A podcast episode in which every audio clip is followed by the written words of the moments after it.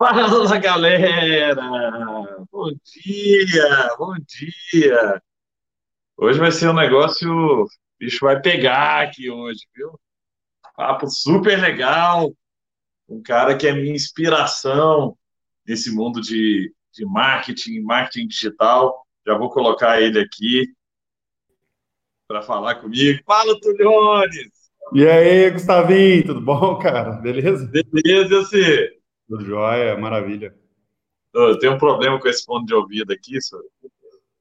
Ele é legal, mas ele é só de enfeite, porque sai o som daí. Não consigo Aí na hora que eu acabo a live, aí ele volta a funcionar. Perfeito, né? Eles sentem o medo, cara, essa que é a real. É isso aí. Outro Leão, prazer, viu, falar com você. Estou super honrado, né, de ter você aqui ao meu lado hoje. Muita é. gente acompanhando a gente no, no, no, LinkedIn e, ao mesmo tempo, também no YouTube. Que é mais fácil, né, Tuliano? Muita gente não, não tem ainda familiaridade com, com o LinkedIn, não, a rede nova, né? É. é. é. A rede muito. Meu pai estava lá, como é que entra nisso, né? Minha cunhada, Thaís, também, passando aperto. Doutor, primeiro, obrigado, viu? Um prazer estar com você aqui. A Racun é, é, um, é um exemplo hoje de, de empresa de rápido crescimento, de empresa que conquistou um mercado, hoje é líder né, nesse mercado digital brasileiro, mais de um bilhão de mídia investida, né, super, é, um número grandioso, pelos clientes grandiosos também que vocês têm, Nubank, é, Natura, CIA, quem mais? Fast Shop, ViajaNet. É, tem muita gente aí. Leroy Merlin, é, temos bastante cliente aí. Quantos clientes são hoje, tudo? A gente deve estar com 160 clientes, mais ou menos. Quantos funcionários vocês têm? A gente está em umas 530, 540 pessoas. Impressionante, cara. Temos MRV também, tem mais um monte de, de cliente grande aí. Muito legal. Ô, Túlio, conta um pouquinho, cara, sua história, eu acho que é uma história é, legal pra caramba e eu acompanho há muito tempo, né? Conta um pouquinho da sua história pra gente, é, pro pessoal que tá aí entender de onde você vem, né? Como é que sai o Tulinho lá de Araguari e monta a maior agência digital aí do, do país. Bom, beleza. É, eu nasci em Araguari, né? Cresci em Tumbiara, terra do Jorge Matheus aí. Estudei na mesma escola que o Matheus, inclusive. É, e aí fui fazer engenharia da computação, abandonei o curso bem rápido porque tinha entendido que eu gostava mais de negócio do que de programar, da parte mais de computação mesmo, né? E aí é, fui fazer administração, entrei na ESEC, fiz parte da ESEC por muito tempo, organização super legal também. Fui, cheguei a trabalhar no México como gerente regional para América Latina, foi uma experiência incrível assim na minha vida. Quando eu voltei ainda tinha que me formar, eu tranquei o curso para poder fazer isso. Nessa época nossa família achava que nunca eu ia formar, né? Era desconfiado, é. assim, achava que não ia ter jeito, não. e aí e aí voltei, formei em administração, fui fazer o trainee da Whirlpool, fui, fui trabalhar lá, fiquei lá um ano, uma empresa incrível, assim, uma empresa que eu tenho muito orgulho de ter trabalhado e, e acho que é uma empresa que faz a diferença aí no Brasil mesmo. E aí, depois de um ano, acabei não me adaptando muito com a job que eu estava lá, surgiu a oportunidade de ir para o Google, fui para o Google, trabalhei dois anos lá no Google, e aí acho que conecta totalmente com a Raccoon, que a minha função lá era, não chamava isso, mas se a gente tivesse que traduzir para um nome mais de mercado, seria algo como um technical sales, né? Então é alguém que tem um viés técnico de olhar produto, entrar no detalhe e tal, mas ainda é um cara de vendas no sentido de dou recomendações baseado no que eu entendo de produto para você ter melhor performance. Eu, felizmente, não tinha que ficar discutindo orçamento com os meus clientes. Eu não falava aumenta o investimento, eu falava eu vou vamos fazer isso aqui, vai melhorar o resultado, com resultados melhores você vai investir mais. E aí tem cases super legais assim de pegar cliente que investia, sei lá, 50 mil reais por mês e chegou a investir, enquanto trabalhava com ele lá, sei lá, 500, 600 mil reais por mês. Então, Nossa. Essa parte técnica é, foi a grande sacada para a gente entender que tinha uma oportunidade para montar a Raccoon, sabe? De ir a fundo no produto, entender no detalhe, conseguir ter o conhecimento técnico para conseguir mudar de patamar o resultado dos clientes. E aí, daí que vem essa história de fato de sucesso, assim, de da gente ter conseguido crescer tanto, tão rápido e tal, e ser hoje uma das maiores agências de marketing digital do país. Aí. Ô, Túlio, voltando ali, né, no finalzinho do Google para começo da Raccoon, né, o que, que foi o estalo que te fez pensar em empreender, né, porque até então acho que você não tinha tido o pensamento ainda de ser um empre... de ser empreendedor, né, eu tivia mais uma carreira executiva e de repente você teve aquele estalo, você e o André, né, seu sócio, uhum. de montar uma agência, né, que era um negócio super arriscado, vou largar o Google é o sonho de todo mundo para montar um negócio, né? Você tá louco. É, então, e é engraçado, cara, essa parte é curiosa, a gente sempre gosta de contar, porque é curioso, assim, né? Eu passei uma fase muito ruim no Google, assim, eu cheguei a fazer entrevista, quase saí, por muito pouco eu não saí, aí por sorte eu encontrei um chefe incrível, assim, foi, foi divisor de águas para mim, acabei ficando lá, e eu tava feliz, na verdade, quando eu saí do Google, eu não tava no momento, tipo, ah, eu odeio meu trabalho, tá tudo horrível e tal, é, mas o André, ele foi o contrário, assim, ele teve um, um, começo mais fácil, assim, também teve bons chefes e tal, e depois ele teve uma época muito difícil. E a gente era muito amigo, muito próximo, e aí um dia ele meio que ficou de saco cheio e falou, vou sair, vou empreender. E aí a gente ficou, pô, mas vai empreender, vamos fazer o quê e tal. E aí um dia a gente foi para sacada do Google lá, ficou conversando, começamos a fazer umas contas, assim, ah, se a gente pegar um cliente com esse perfil, a gente consegue melhorar muito o resultado, dá para ir por... A gente consegue fazer até por performance, não sei o que, acho que faz sentido. Aí meio caiu essa ficha, a gente começou a falar com um monte de gente. E aí foi muito legal que uma das conversas que a gente teve foi inclusive com você, né? A gente foi comer um hambúrguer lá. E o André sempre conta dessa história aí que mudou a vida dele e tal, que é, que é bem da hora, assim. É, e aí tivemos, assim, foi legal, porque essas conversas não vieram só coisas falando, ah, é legal, bonito, vai, assim. A gente, inclusive, conversou com é, duas pessoas que tinham uma agência, que são super parceiros, assim, do Renato e da Lili, e eles falaram a real, assim, falaram, tem oportunidade, é, é um mercado que tem muito espaço, mas é difícil pra caramba, assim, vocês vão ralar, é um negócio complicado, o cliente dá um monte de trabalho tal, não sei o quê. Então foi legal porque o diagnóstico deles não foi nada tipo, ó, só flores e tal. E aí a gente deu uma baita sorte, cara, porque quando a gente foi fazer essas conversas, a gente conversou então com a Lili com o Renato, deu pouco tempo depois, eles chamaram a gente para jantar de novo, assim, tipo uns 10, 15 dias depois, e aí falaram assim, essa história é muito louca, né? Eles chegaram e falaram, então, o que acontece? É, a Lili tá pensando em eventualmente ter filho e tal, e aí começa a ficar muito difícil, porque eles eram os dois, eles não queriam ter mais gente. A ideia deles era ter uma agência de duas pessoas mesmo, cuidar... E era um casal? Não, não era. Eram amigos. Ah, tá. Eles, é, eles saíram em quatro, montaram uma agência e eles depois separaram, foram esses dois para montar essa outra agência. Não era um casal. E aí a gente decidiu fechar a agência e queríamos conversar com vocês para passar nossos clientes para vocês. Assim, a gente, o quê? Ganhamos nosso primeiro cliente, foi assim que a gente conquistou, e foi a Discovery Channel. Puta, foi, é, que é até hoje, né? É, a, a gente. É, agora eles entram e voltam dependendo do lançamento e tal, mas a gente trabalhava com eles pelo menos há pouco tempo atrás, assim. É, mas aí, então foi isso. Nosso primeiro cliente Discovery Channel, eles passaram mais uns dois ou três clientes, aí a gente já começa já de outro nível. Assim, então foi bem legal.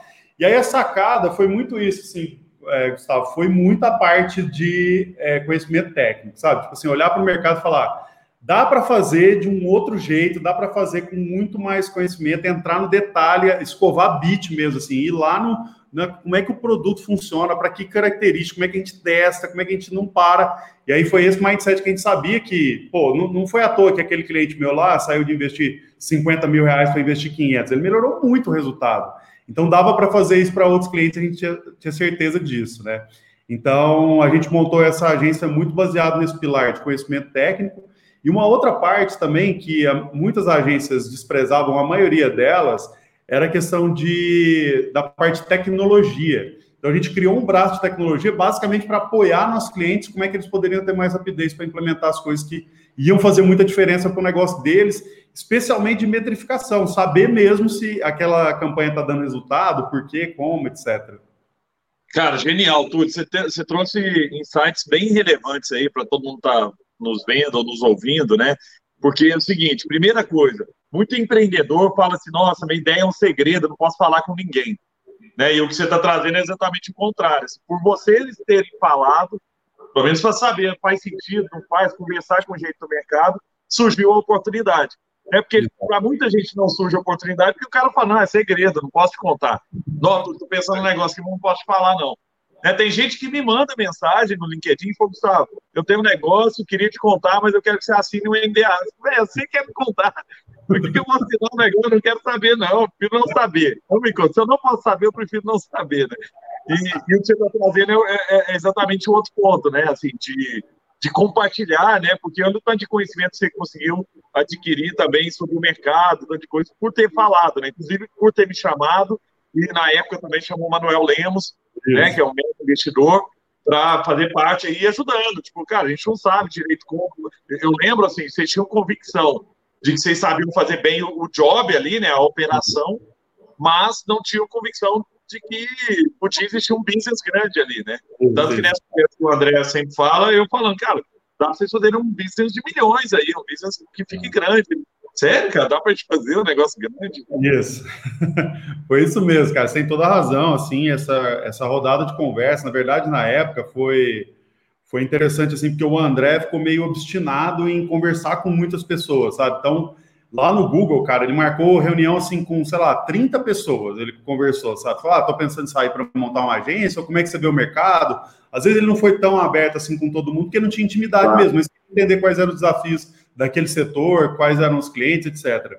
E outra coisa curiosa sobre o que você colocou, cara, é, no Google rolava esse papo, eu não sei se rola até hoje, mas rolava esse papo assim constante de gente falando, ah, essa agência aqui não está fazendo um bom trabalho, eu vou sair daqui, vou montar uma agência e ganhar dinheiro e tal. E muitos saíram, né? Tiveram, assim, a gente conhece pelo menos umas 5, 6 grandes agências aí que saíram de ex-Google mesmo, mas a maioria não sai e não é tão simples assim sair, ainda mais quando outros já saíram, né? Então, o diferencial ser ex-Google é, não era mais um tão diferencial assim já desde a nossa época e agora menos ainda, né? Então, é, é isso mesmo, assim, tem que bater papo e tal.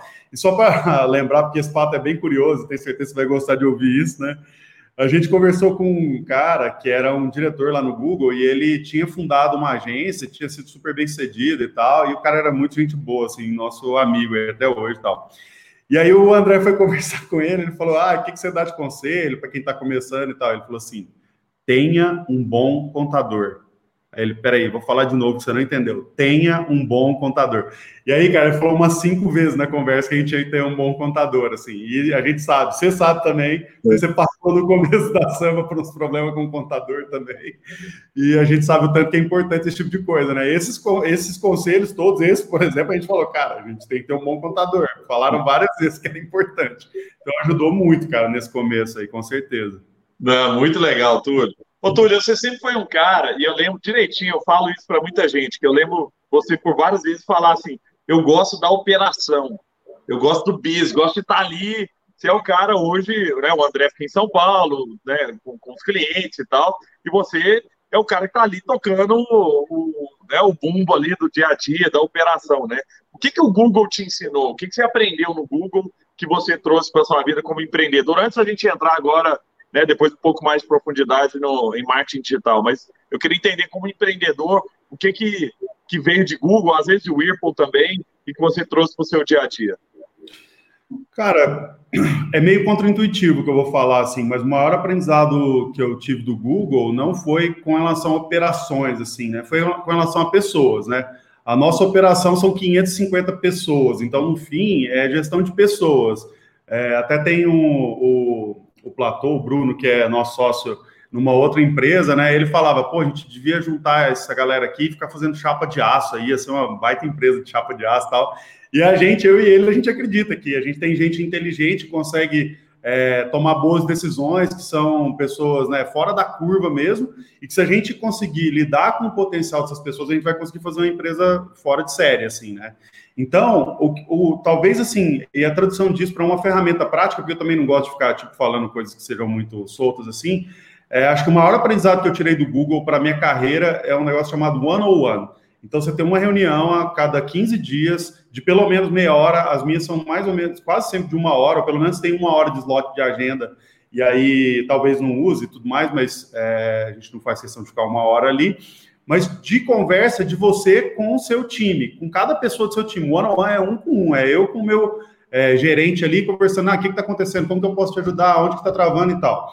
Essa é a ferramenta mais poderosa da Raccoon, assim. É assim que a gente alinha o dia a dia de operações, é assim que a gente sabe o que está acontecendo. Eu não espero três meses para ter uma avaliação de desempenho, para falar para a pessoa que ela não estava performando bem em janeiro, né? Eu já falei isso para ela lá em janeiro mesmo e tal. E isso vai dando muito mais alinhamento para o curso, e isso eh, desce também, né? Então, assim, eu faço com o meu time de gerente, os gerentes com coordenadores, com os analistas, etc. Então, todo mundo tem que ter esse acompanhamento aí. Toda vez que a gente se depara com um momento onde a gente vê que as pessoas não estão fazendo esse one-on-ones, a gente sabe que é um problema sério, assim. Esse é o tipo de coisa que eu tenho que atacar. Esse é o tipo de coisa que, para mim, como empreendedor, é fundamental para garantir que, se é operações, a gente tem que estar alinhado e fazendo as coisas da melhor maneira possível e tirando o máximo de barreira da frente para conseguir fazer o negócio acontecer. Então, é bem nessa pegada aí.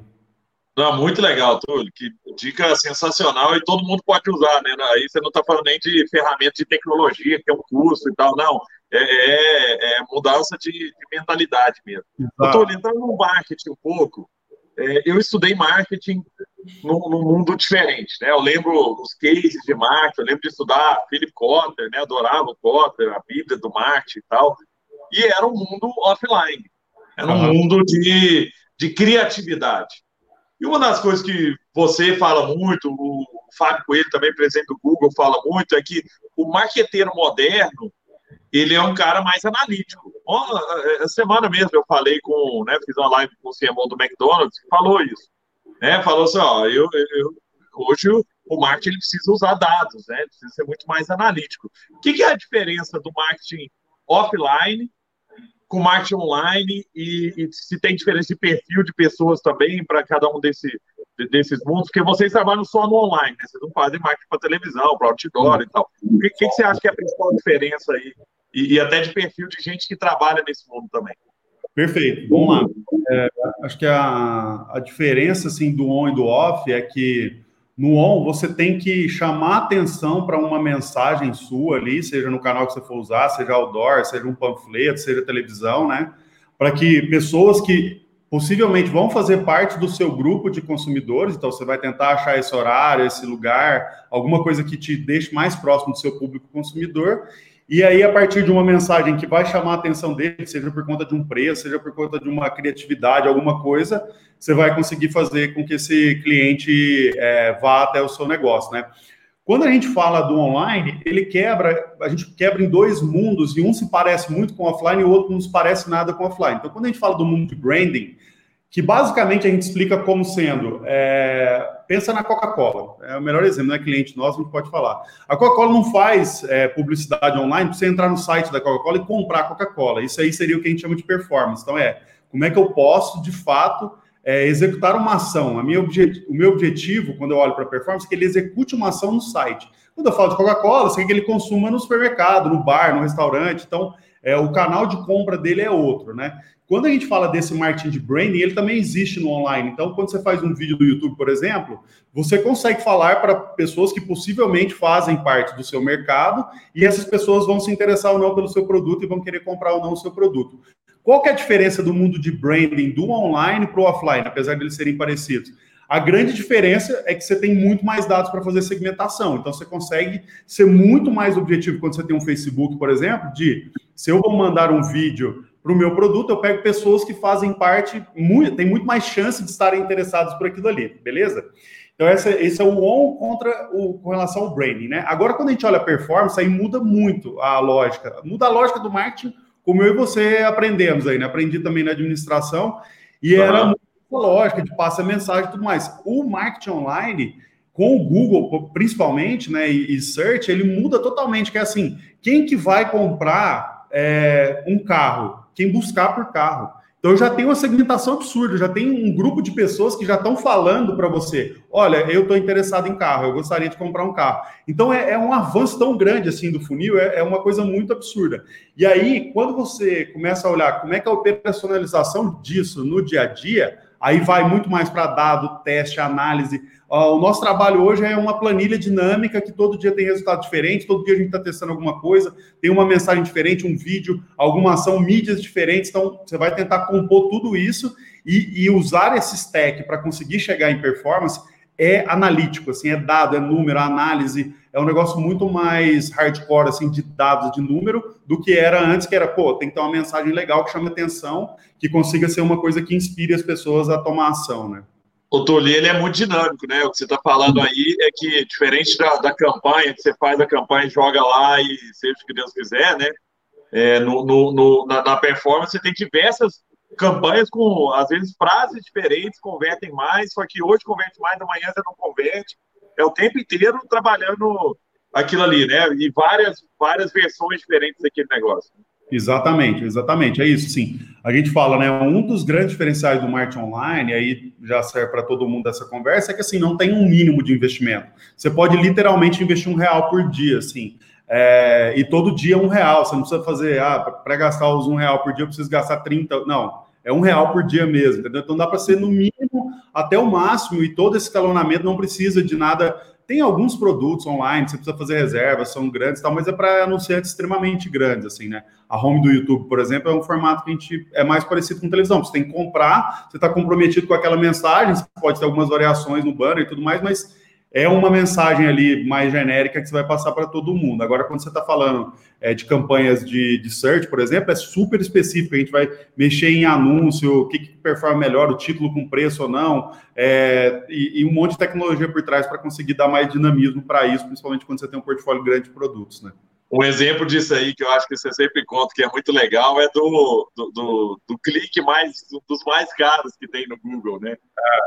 É, então, tem um, uma história que é legal, não façam isso, eu sempre falo para não fazerem, então, porque é maldade, mas assim, desentupidora, né? Desentupidor, desentupidor São Paulo, você procurar isso, eu não sei agora na crise se aumentou, diminuiu e tudo mais, mas Antes da gente estar numa pandemia, esse custo de um clique aí podia chegar a 70 reais. Um clique, um clique. Alguém Sim. clicou ali, pá, um, 70 reais que alguém vai pagar. Então, e por que que chegou nisso, né? É bem interessante entender esses, essas dinâmicas do mercado. Ele é um exemplo anedótico de uma coisa que em menor escala acontece para outros segmentos, que é o seguinte: se você precisar de um desentupidor em São Paulo hoje, ou você em Belo Horizonte, né? Porque cidade grande, às vezes cidade pequena, em Araguari, a gente vai falar com o nosso parente perguntar quem que conhece um desentupidor, talvez. Né? Já sei.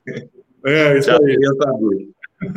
Mas aí, é, mas quando a gente está falando de São Paulo, a chance você não tem ideia de quem que é desentupidor é gigante. Então, basicamente, a única forma de você descobrir um desentupidor é entrar no Google e procurar. É quase que um único caminho. Assim, você não vai ver propaganda, por exemplo, de desentupidor no Facebook. Não faz sentido, porque você não precisa de um desentupidor agora, mas na hora que você precisar, você vai procurar no Google e os anúncios vão estar ali. Então, é, para negócios desse tipo, é, é, engraçado porque parece um segmento super é, mais, mais da, da, economia antiga e tal, não é um segmento tão moderno, mas ele está no nível máximo da, da, da, sofisticação em termos de anúncio, porque assim, se ele sair do Google, isso a gente via na prática, tá? Aconteceu algum problema no pagamento e a conta do cara às vezes saía por um dia. Ele podia fechar a porta. Literalmente, ele não tinha negócio. É assim, pode fechar a sua empresa que hoje você não vai atender cliente porque você não está no Google. É nesse nível de, de sofisticação assim que está Não, muito, muito legal, Túlio. E aí eu fico pensando, né, Túlio, assim, porque cada rede ela tem sua peculiaridade, né? Aí você está falando, você já trouxe alguns exemplos, né? O que que o, o como o cara se comporta no, né, no, no, no Google, como ele se comporta no Facebook, como ele se comporta no Instagram, né? E, e são movimentos diferentes, do próprio YouTube, né? É, às vezes o cara no, no, no YouTube tá vendo o conteúdo ali, não quer clicar para ir num site fazer uma compra, porque tô no meio do negócio aqui e tal. Então tem comportamento diferente. Você pode falar um pouquinho de, de cada uma das principais redes e o que, que é o, a chave, né, né assim, que, que você entende que é o processo para fazer uma boa campanha em cada uma das grandes redes. Né? Inclusive o diretor do, do Facebook está nos acompanhando aí, né? Mandar um abraço para ele. Boa. É, então, é o seguinte, é, o, o, mundo digital das mídias e tal, ele, ele tem dois grandes players, principalmente no Brasil, assim, são os maiores players, que é Facebook e Google, né? Quando a gente fala de, de Facebook, eu estou falando de Instagram junto e, e, eventualmente a gente vai ter coisas pagas também no WhatsApp e tal, então é uma coisa que também vai crescer. E quando eu falo de Google, eu estou falando de busca, eu estou falando de é, YouTube, eu estou falando da rede de display. Então, tenho banners em, em, uma rede que é a maior rede de anúncios do, do, do, mundo, né? Que é a rede de banners do Google é a maior rede de anúncios do mundo. Então, Quando eu falo de search, aí é assim, a minha recomendação é assim, se existir demanda de busca pelo seu negócio, sempre quase é muito difícil de bater isso, assim, o melhor caminho para começar mesmo acaba sendo busca no Google, né? É, a gente sabe que tem o Bing também, né? O Microsoft Ads agora, é, que também tem o mesmo papel, você também pode fazer, mas é, tem um volume muito menor, então acaba tendo um foco maior aí para o próprio Google. Depois, quando você fala de um próximo passo, o Facebook ele consegue fazer um display com uma quantidade de informações sobre as pessoas incrível, assim, né? Porque você dá like num monte de coisa, eles conseguem juntar a engenharia de todo o seu comportamento na rede social e, e muitas coisas fora dela também, para falar, não, esse, esse é o cara específico, é o target mesmo de quem que eu quero é, vender. Então, enquanto display, ele é uma ferramenta muito poderosa também, né? E aí o YouTube, é, quando a gente fala é, do YouTube, aí entra algumas estratégias, né? Isso é super curioso para mostrar também o dinamismo do mercado. Eu posso falar que até o ano passado, muito do que a gente usava de YouTube estava muito relacionado a branding. Então, não gerava tanta ação no site. Então, quando eu faço um vídeo no YouTube para um e-commerce, por exemplo, não é tão simples das pessoas clicarem ali e acabarem comprando um produto. Então, uhum. o que a gente vê? Se você tentar copiar o comportamento da televisão na internet, você vê que não funciona da mesma forma, né? Vídeo no YouTube talvez não venda tanto quanto você vende uma propaganda na Globo e tal. Então, a gente tinha esse paradigma de que, por exemplo, o YouTube era uma plataforma muito para branding, né? Só que aconteceu? No, no começo do ano passado, é, isso já vem de teste e tal, mas assim, o YouTube lançou alguns, algumas ferramentas para clientes de leads, tá? Então também tem esses dois mundos, né? O cliente de venda online e o cliente de leads. Então, por exemplo, a MRV sabe que é um pouco difícil de vender um apartamento online, mas todo o, comportamento de compra é online, mas começa no lead, né? Eu começo a pegar o contato e vou ter um relacionamento até chegar ao ponto que ele compra um, de fato um produto, né? Aí, quando eu olho para o YouTube, então, olha que curioso, Gustavo. No começo do ano passado, a gente tinha um investimento, e, tipo assim, em janeiro, fevereiro, janeiro, contra setembro, a gente aumentou o investimento no YouTube da Raccoon como um todo em 11 vezes. 11 que vezes. Multiplicou por 11, tá? Por que que isso aconteceu? Porque o, o Google entrou num outro jogo, que é assim, agora eu consigo fazer um formato de vídeo que para leads ele funciona tão bem às vezes quanto search. Pra você ter uma ideia da loucura que é isso, assim, tipo, isso era completamente, assim, era muito longe de search. Agora é próximo de search que é o que às vezes traz o melhor resultado. Então, tem inovações de produto que vão trazendo uma dinâmica diferente. Um produto que a gente achava que era de para branding até o ano passado, literalmente, já é para performance para leads, por exemplo. Para e-commerce é difícil, né, de, de ter essa venda ainda de produto. Mas eu tenho certeza que o Google está trabalhando incessantemente para conseguir criar um produto que no YouTube faça sentido isso também. Então, talvez daqui um, dois anos eu volte aqui e fale, ó, oh, lembra que eu falei para e-commerce não funcionava tanto assim? Agora funciona para caramba e provavelmente a gente vai aumentar 10 é, vezes o investimento nesses clientes também, né? Então, essas dinâmicas elas vão mudando e tal. Aí, só para falar rapidamente de outras mídias, é, um canal super importante, assim, que é pulverizado, mas ele tem vários canais super importantes, é Marketplace, não deixa de ser uma forma de você ter um, um, jeito de vender seus produtos online, então é ao mesmo tempo vender dentro de um lugar e tal, mas é um marketing no fim, né? Você tem uma experiência com, com o seu cliente, etc. e tal. E aí nós e aí... estamos falando de, de Mercado Livre, de, de Amazon. Isso aí, isso aí. É, nos Estados Unidos. Você, né? inclusive, por exemplo, dentro da Amazon, eles têm uma rede de, de anúncios lá dentro. Você pode anunciar lá dentro, né? Isso. Eu estava vendo nos Estados Unidos para compra de produto, a Amazon, inclusive, maior que o Google, né? Isso, é isso aí, é isso aí.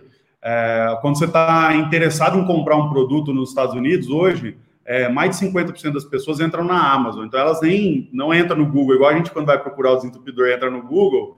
Quando você vai procurar um, um produto, o cara entra na Amazon, né? Então a Amazon é grande no Brasil, mas não tem nem próximo, né, do market share e tal. E aqui os grandes são é, Mercado Livre, a B2W, né, todas as empresas da B2W, Magazine Luiza e é, Walmart é, tem mais um, só que eu estou esquecendo, a, a, a é, Nova, se é Nova, né? Então, Mercado Bahia e tal. Então, são os maiores marketplaces. Mas tem um monte, né? Assim, a gente tem clientes em marketplace também e tal. Então, é uma outra forma. E aí tem Twitter, é pequeno, assim, não é tão grande no Brasil e para performance tem essas dificuldades. E, e, o LinkedIn, ele é muito específico, né? Ele é muito para B2B, para venda de produto com ticket mais alto e tal, uma recorrência maior, então não é tão simples de anunciar um varejista, por exemplo, no LinkedIn, porque acaba que o custo por clique dele é mais alto, assim. Mas também, às vezes, você consegue né, dependendo do, do, do, target, né, sei lá, uma SAP da vida, às vezes o LinkedIn ah. faz muito sentido, né. Curso online também, né, eu sou muito impactado lá por é, curso de MIT, Harvard, esses cursos mais, de, mais caros, assim, sempre LinkedIn, eles chegam em mim.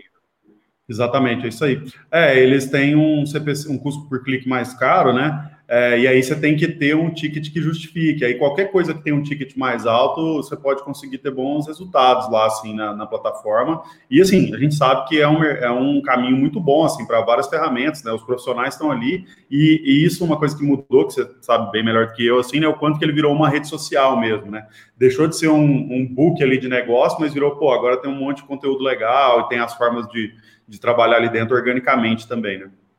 Agora, o ideal, por exemplo, pensando num cara que tem um pequeno e-commerce, né? É, muito varejista agora, tradicional, tinha a lojinha dele, está migrando para o digital. Muita gente prestava serviço também, está migrando para o digital. Tem alguma, a, algum lugar melhor para cada um deles? Por exemplo, ah, e-commerce, o melhor lugar para onde geralmente a taxa de retorno é maior é, é ali, ou é sempre o mix? Assim, ah, tem que estar um pouco ali, um pouco no outro lugar. Mas pensando, é lógico, no, no pequeno que tem recurso limitado, né? Tá. Então, normalmente o melhor começa pelo Google, assim, tá? Então, o pessoal do Facebook vai ficar bravo aí comigo e tal, mas assim, é porque quando você é pequeno e tal, e que você tem uma linha de produtos onde tem demanda de busca pelos seus produtos, é, então o ideal é sair para o search mesmo, aí depois dá para você fazer anúncios de shopping que são aqueles produtinhos que mostram lá com preço no, no Google. Hoje, com qualquer tamanho, você consegue anunciar também, mas é um pouco mais difícil fazer a implementação técnica disso e tal. Dependendo se você já tem uma plataforma de e-commerce que fornece esse tipo de coisa, normalmente elas fornecem, você consegue anunciar lá. Então, o anúncio de shopping, ele é muito superior ainda ao anúncio de search se você estiver falando de produtos. Se você estiver falando de serviços, é, a menos que seja alguma coisa muito difícil de anunciar, acontece em casos, assim, são meio que exceções. O ideal também é começar com search mesmo no Google. É, dá para investir pouquinho, ir testando, vendo se funciona e tudo mais, e funciona assim para praticamente qualquer segmento, assim. Eu vou dar só um exemplo de uma coisa que é um pouco diferente, assim, só para falar que não tem regra, né? Então, porque alguém vai falar, não, para esse mercado aqui é melhor e tal. Então, um dos que quebra a regra no nosso caso que a gente vê é moda, né? Moda, o Facebook tem uma força muito grande, o Instagram tem uma força muito grande.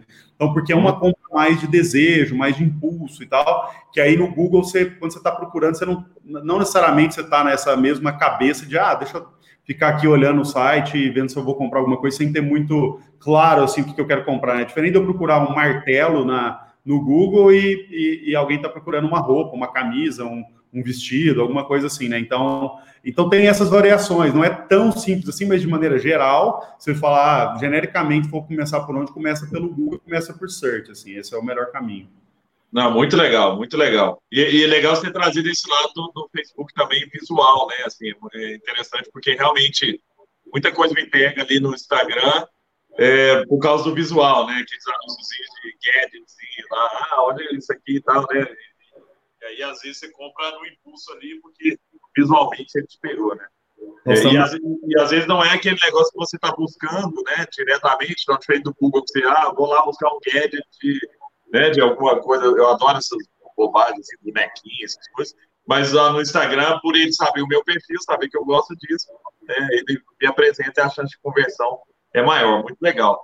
Nossa, Ô, Túlio, tem, tem, uma outra coisa que vocês trabalham, vocês são muito fortes. Eu lembro quando eu era lá do, do comitê lá de inovação da, da, da Saraiva, né, que vocês fizeram um trabalho muito legal lá com eles, que é de SEO, né?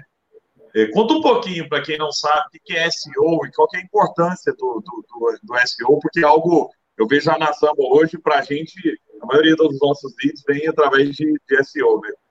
Se puder legal. contar um pouquinho para quem é leigo aí, entender o que é SEO e a importância disso, ia ser legal. Beleza, show. É, quando a gente faz uma busca no Google, se é para termos mais comerciais, assim, para a maioria deles aparecem anúncios, né? Então, é, agora, o formato que está atual, que é o último que o Google testou, são quatro anúncios que aparecem ali no máximo e depois vem os outros resultados. A gente chama esses de cima de pagos e os de baixo de orgânico, né? Então, é uma nomenclatura que dali ela saiu também para as outras mídias, né? É, então, quando você fala de fazer um post e resultado orgânico no Facebook, por exemplo, é quando você não está impulsionando, você não está pagando por aquele conteúdo a mais, né?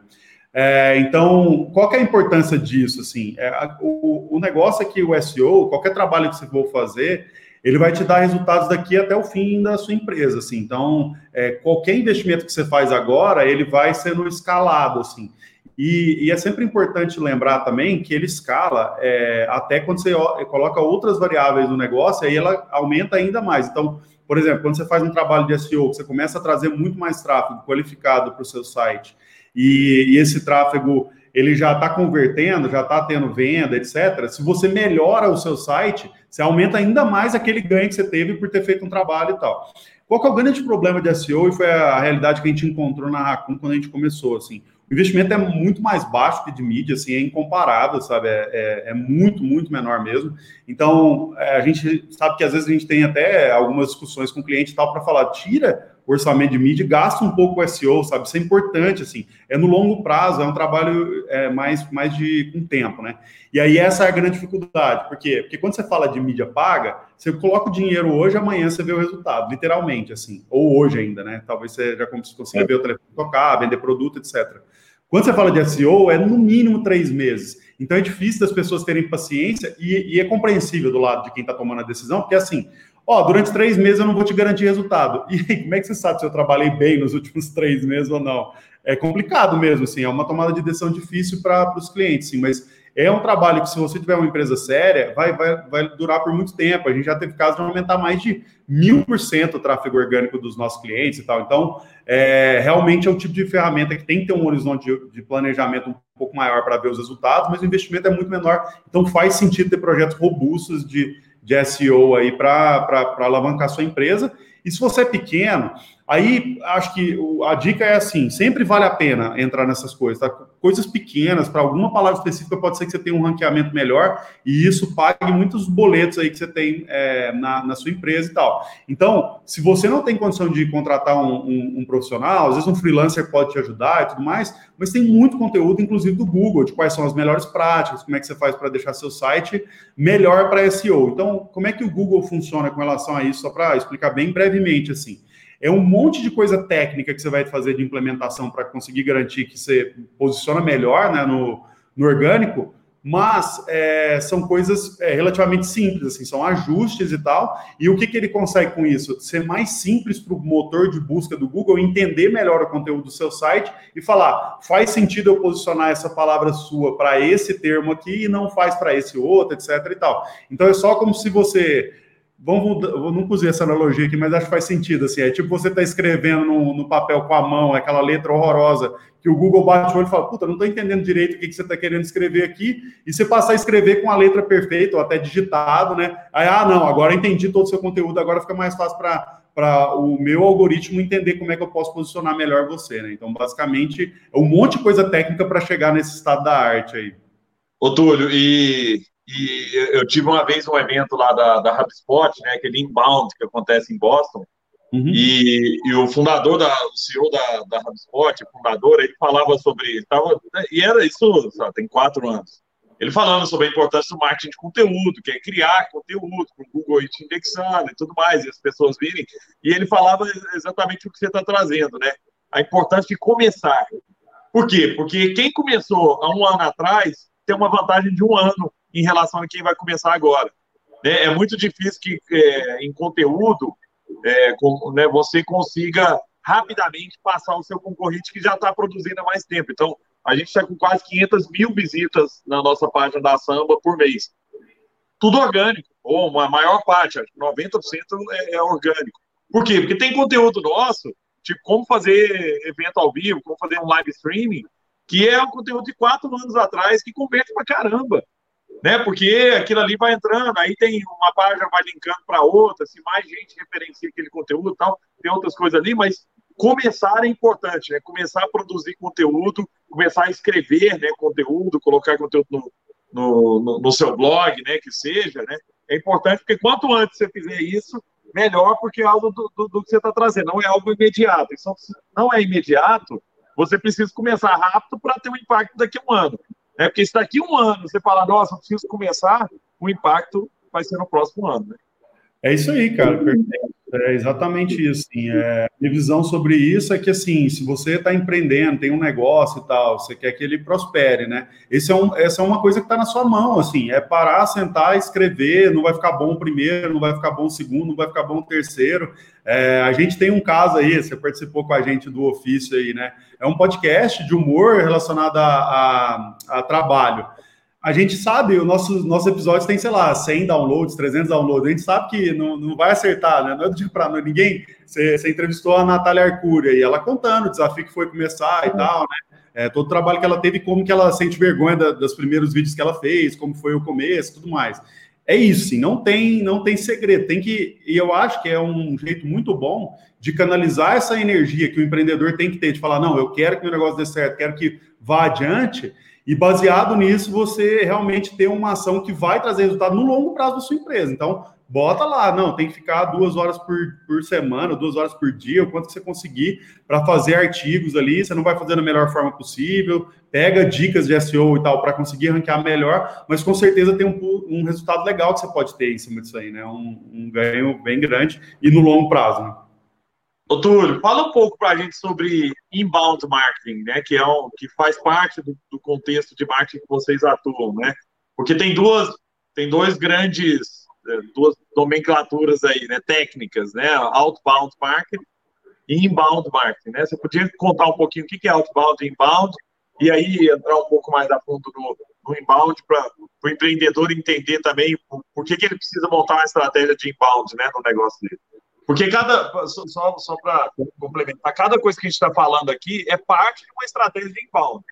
Né? Assim, a gente está falando de táticas de uma estratégia maior que é o inbound. Você podia contar um pouquinho sobre, sobre isso? É, o, o, quando a gente fala de outbound é, o, e inbound, acho que a grande diferença é pago e não pago para as mídias mesmo, assim, né? Se tem investimento ou não e tal. Então, é, quando a gente fala do, do trabalho de, de, de inbound, é muito assim, como é que eu gero caminhos possíveis para que eu tenha tráfego de graça, sem pagar pelo clique, pagar pelo lance e tudo mais, é, para trazer mais gente para o meu site e como é que eu trabalho essas pessoas para garantir que eu tenho o maior aproveitamento possível daquele grupo de, de, de, é, de pessoas. Né? Então, é, vamos pegar aqui um exemplo da, da MRV, que é um, é um bom exemplo aí, né? Que é um cliente de lead que trabalha essa parte de inbound e outbound também, né? Então, eles compram mídia, levam tráfego e também tem um, um resultado orgânico grande. Então, como é que eles captam no inbound, né? Eles captam através de Google orgânico, Facebook orgânico, Instagram orgânico, é, dos consultores deles, né? Um monte de caminho aí que vai levando é, para o site deles, né? Então, para conseguir esses caminhos, uma boa parte disso é via construção de, é, de conteúdo mesmo, né? Criar um canal que você tenha muita gente, então você vai tendo ganhos a partir disso. E aí, quando essa pessoa entra, aí tudo bem que aí fica um pouco mais misturado o inbound e outbound, porque depois que entra, é, uma parte do tratamento do inbound, ele vai pegar as pessoas do outbound também. Você pode ter regras específicas para isso, mas de maneira geral você vai trabalhar os dois públicos. Então, basicamente, assim, quando você traz gente para o seu site, por mais que a pessoa esteja super interessada, vamos colocar aqui o caso da MRV, né? Então, a pessoa está querendo comprar um apartamento, né? Vai, vão entrar pessoas lá que já estão com tudo pronto para tomar a decisão para comprar um apartamento, já sabe tudo, assim, já pesquisou, já ficou, tipo, literalmente seis meses olhando e vai tomar a decisão de compra. E tem a pessoa que está simplesmente no desejo, ela quer comprar um apartamento, assim, tipo, é um plano de, ah, como é que eu faço para daqui três anos ter um apartamento e tal o comportamento dessas pessoas vai ser muito diferente no fluxo de compra. E o que você precisa fazer, a estratégia de inbound, no fim, é muito de como é que eu garanto uma comunicação com essas pessoas que seja, ao mesmo tempo, eficiente para eu conseguir avançar elas dessa pessoa que estava pensando lá atrás de, ah, não, quero comprar um apartamento para ela daqui dois anos, talvez comprar um apartamento comigo, então tem toda a nutrição disso, de voltar e falar, ó, oh, lembra do apartamento, ó, oh, tem uma promoção, talvez seja o seu momento, ó, oh, a gente é, viu aqui que liberou um outro perfil que, na verdade, pelas informações que a gente tem, talvez você consiga um financiamento, então tem várias informações que você pode usar para continuar essa comunicação e garantir que um cliente que estava frio vai chegar ao ponto de comprar um produto, né? Então, aí nessas estratégias entram SMS, e-mail marketing, WhatsApp, é, um monte, todo canal de comunicação, ligação também, ligar, eventualmente se são produtos com ticket maior, como é o caso de apartamentos, os consultores da MRB entram em contato né, com as pessoas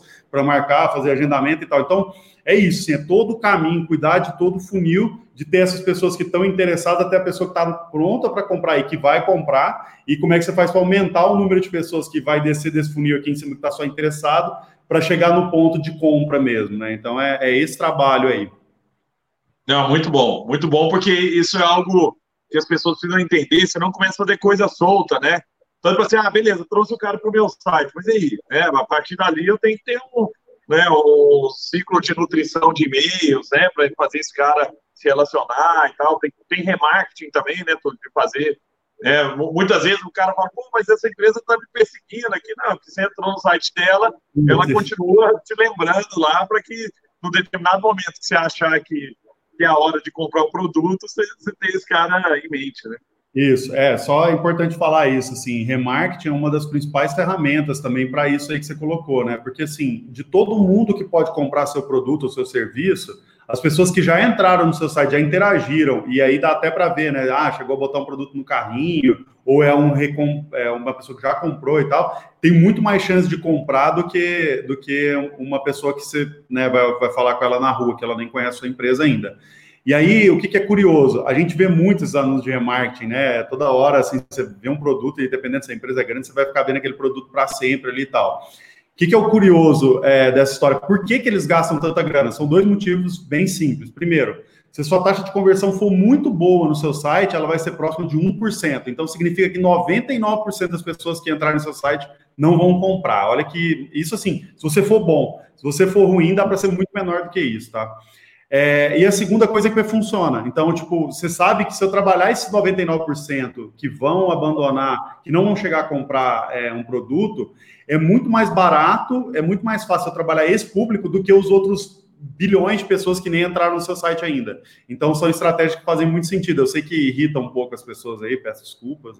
A gente faz um pouco desse anúncio aí, mas, mas funciona, assim, é muito mais, é, ajuda muito nesse processo aí é, de, de fazer o funil andar, né?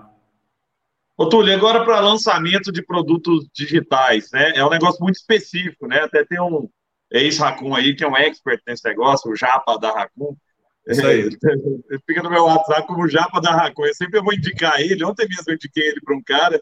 O cara, mas como é que é o nome dele? Nossa, cara, tem que tentar ver no histórico aqui, que eu não me lembro o nome. É, é Rafa, né? É, mas, mas, é um negócio muito específico, né? Assim, o que, que o que, que, diferencia quando é lançamento digital e tal? Legal. É, só para deixar claro, esse é um assunto que você pode chamar o, o Japa para falar aí, que ele, ele vai é. adorar. Ele manja muito, cara. Ele é assim eles são hoje também uma das três empresas que mais vendem cursos online no Brasil, assim, então é absurdo, assim, o conhecimento que eles têm e tal. Eu vou falar por cima, não, não, não tenho o nível de detalhe, mas eu entendo a diferença da lógica, né?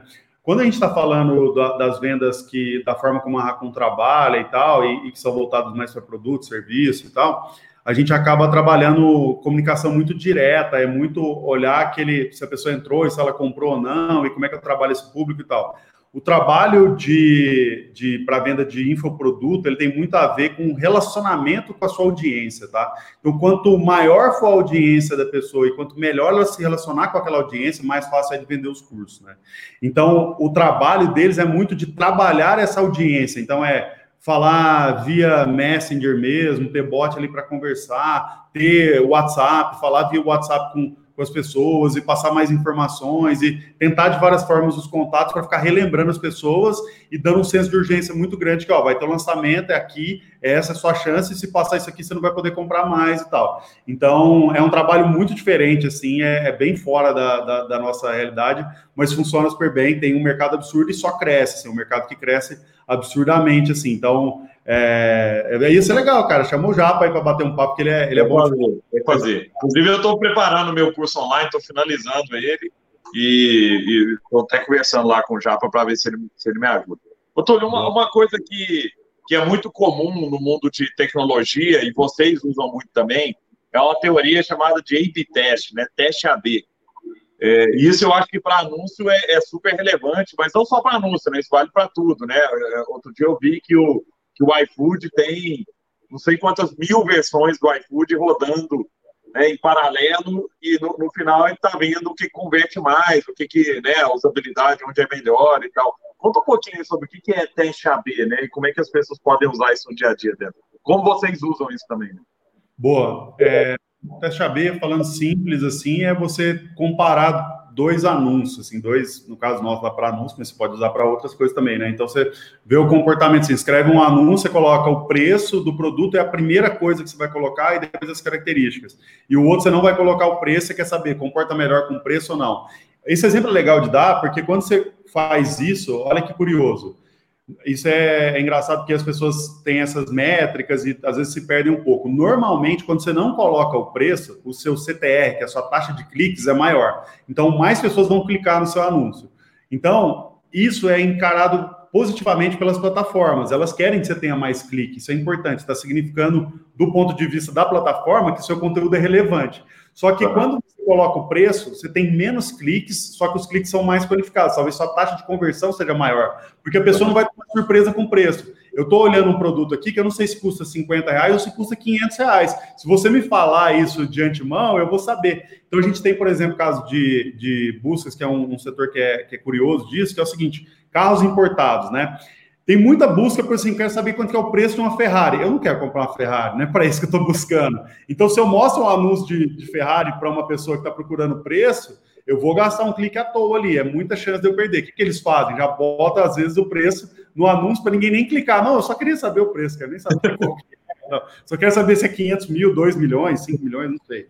Então, é, você vai fazendo essas variações para tentar entender. O que, que é curioso no nosso mercado hoje, Gustavo? É, o, o, teste AB, ele virou um teste, igual você falou das milhares de versões do iFood, ele virou um teste AB, CD, F, G, H e J, com um monte de coisa que basicamente os algoritmos falam para você assim, imputa um monte de variações aqui e deixa eu ir percebendo qual que é a melhor para você. Então você joga um monte de variação, esse é o nosso trabalho, fazer as variações e tal, mas os algoritmos eles vão testando por N considerações quais são as melhores versões e vão fortalecendo aquelas. E aí, baseado nessa, você tira os insights para criar a próxima. Então, você fala, ah, preço é importante. Então, beleza. Então, sou um produto que é é, tem preço como uma característica importante. Beleza, então qual é a próxima característica? Prazo?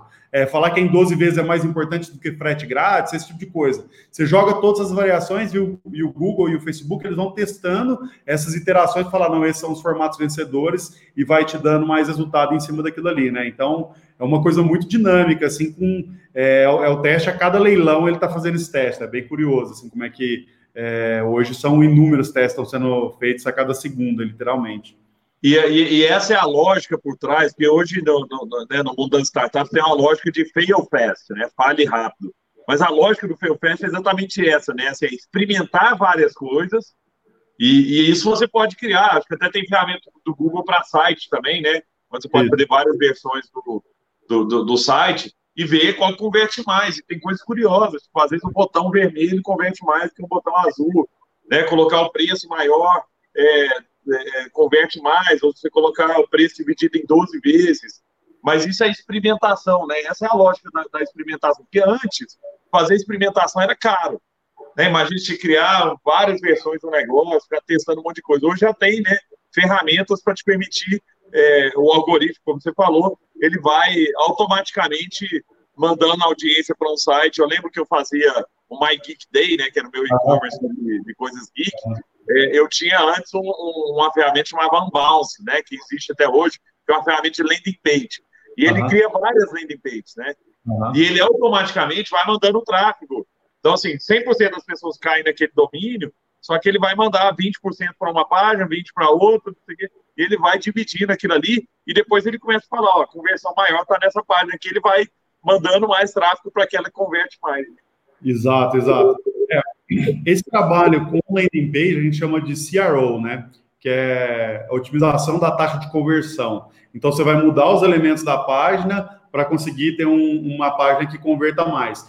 E eu não tenho exemplo nenhum melhor para dar de como que isso funciona e de, que de fato funciona, que é o seguinte, há três, quatro anos, se você fosse falar de, de como é que é uma página boa de conversão, de como exemplo, assim, sabe, tipo, ah, como é que eu faço, qual que é o, se eu, se eu, quiser fazer a melhor página de conversão do mundo, qual que, qual que é o exemplo que eu vou seguir?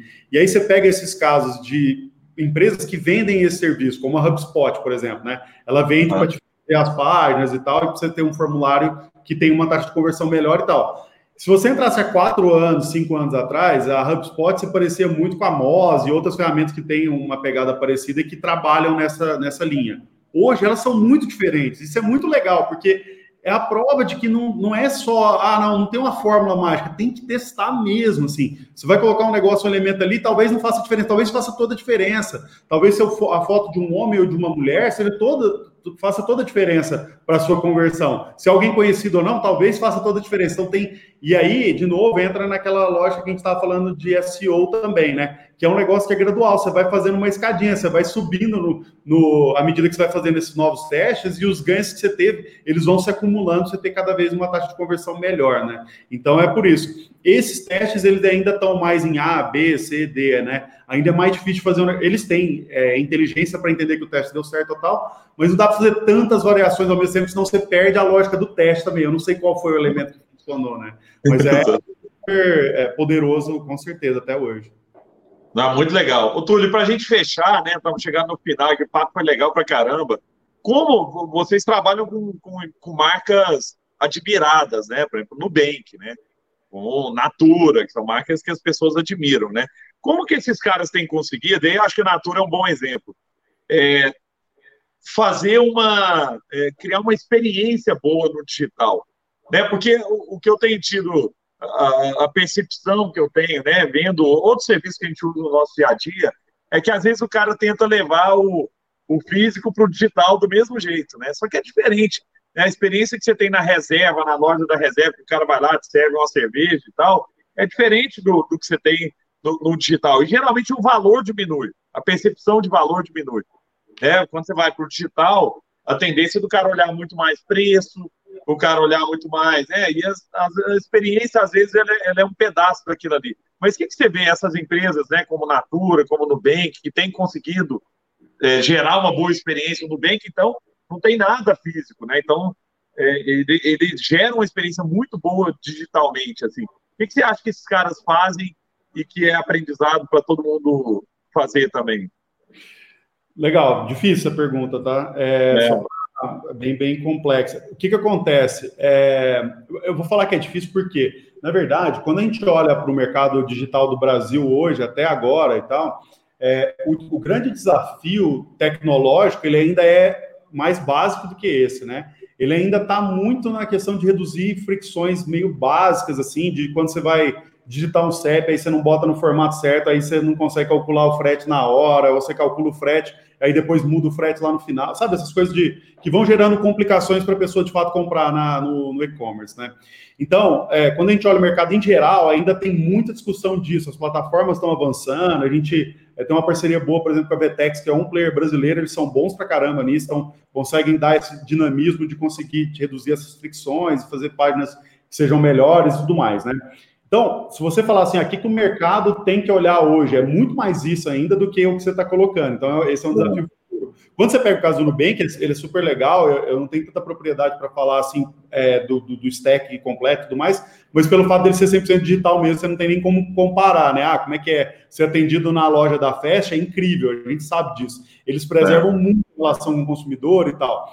Quando a gente está falando do Nubank não tem agência para você ter uma cara ali para conversar, é mais complicado, né? Aí entra a outra parte, que é assim, depois que eu resolvi as fricções, então, não, é fácil de comprar um produto pelo aplicativo e tal, é, eu vou falar um exemplo de um outro cliente nosso que para mim é benchmark. Então, se alguém falar assim, ah, queria saber um cliente assim que, que, que faz as coisas muito bem feitas, que tem essas, essas fricções que eu estou falando já resolvidas e tal. Eu gosto muito da Pet Love, assim, é um case para a gente porque é, a experiência mobile deles é incrível. Se você se perde ali, ah, não, mas eu tinha que mudar um negócio lá atrás, você muda e não tem que ficar replicando as coisas. É, é muito simples, assim, eles são realmente é, best in class assim de dessa experiência, né? Aí o outro passo entra num desafio que eu, sinceramente, não vejo que é, esteja resolvido. Assim, esse é o, é o grande desafio, que é assim, como é que você faz personalização em escala mesmo para conseguir dar uma experiência para o usuário, né?